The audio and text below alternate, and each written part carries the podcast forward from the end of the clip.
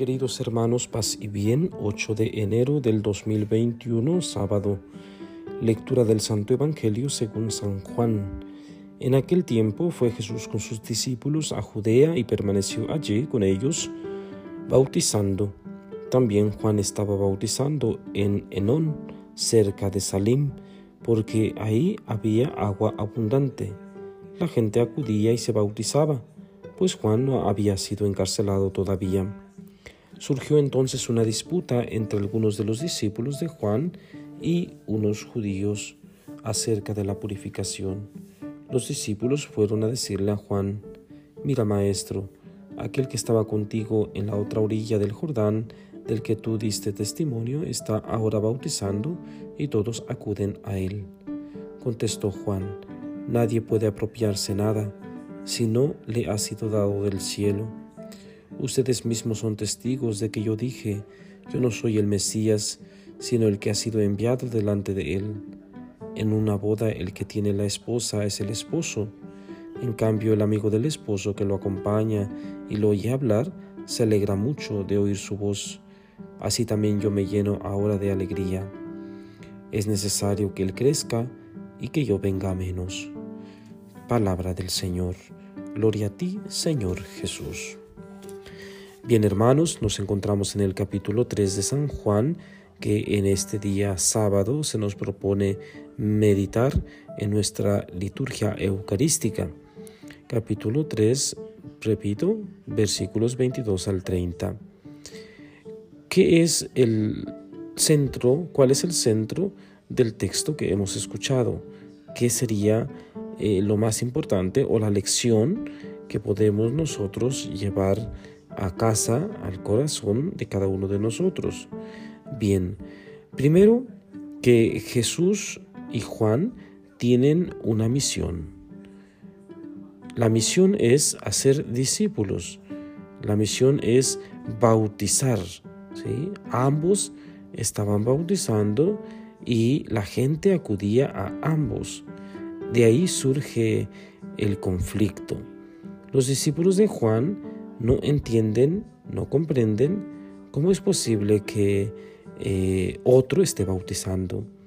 Un poco de celo, un poco de em, egoísmo había en el corazón de los discípulos.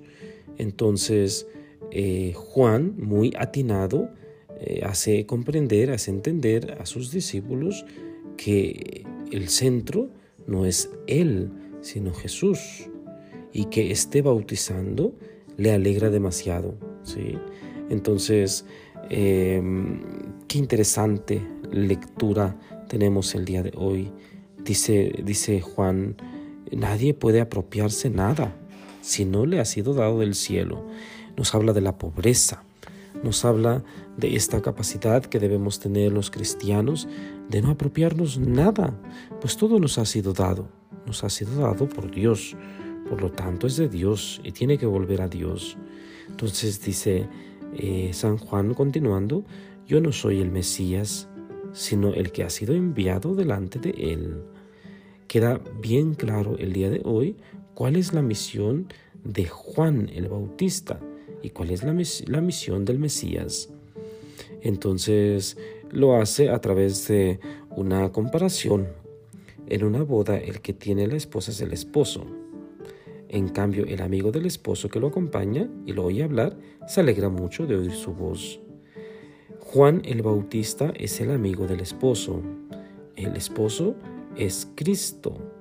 Entonces, eh, Juan, lejos de sentir celos, de sentir, lejos de sentir eh, envidia, digamos, eh, motivado por la soberbia eh, o por la fama que, ya tenía, obviamente, pide a sus discípulos vivir en la humildad.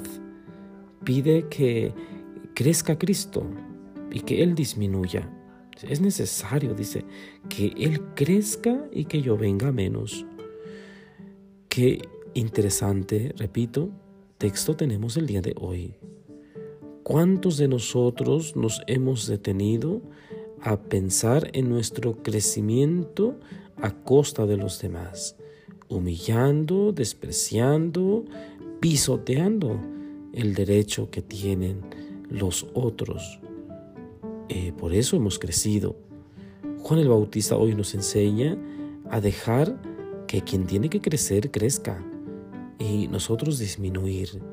No estamos hablando de baja autoestima, no estamos hablando de dejar que los demás nos pisoteen. No es este el sentido evangélico del texto, sino más bien de ser humildes, de ser sencillos, de aceptar con alegría el avance y el crecimiento del otro. Muchas veces eh, nos llenamos de envidia y caemos en el pecado, de hecho, porque nuestros vecinos, porque nuestros parientes, porque nuestros hermanos, porque nuestros conocidos eh, van bien, van creciendo económicamente, van eh, creciendo en la familia y todo va en paz, todo va, todo marcha bien.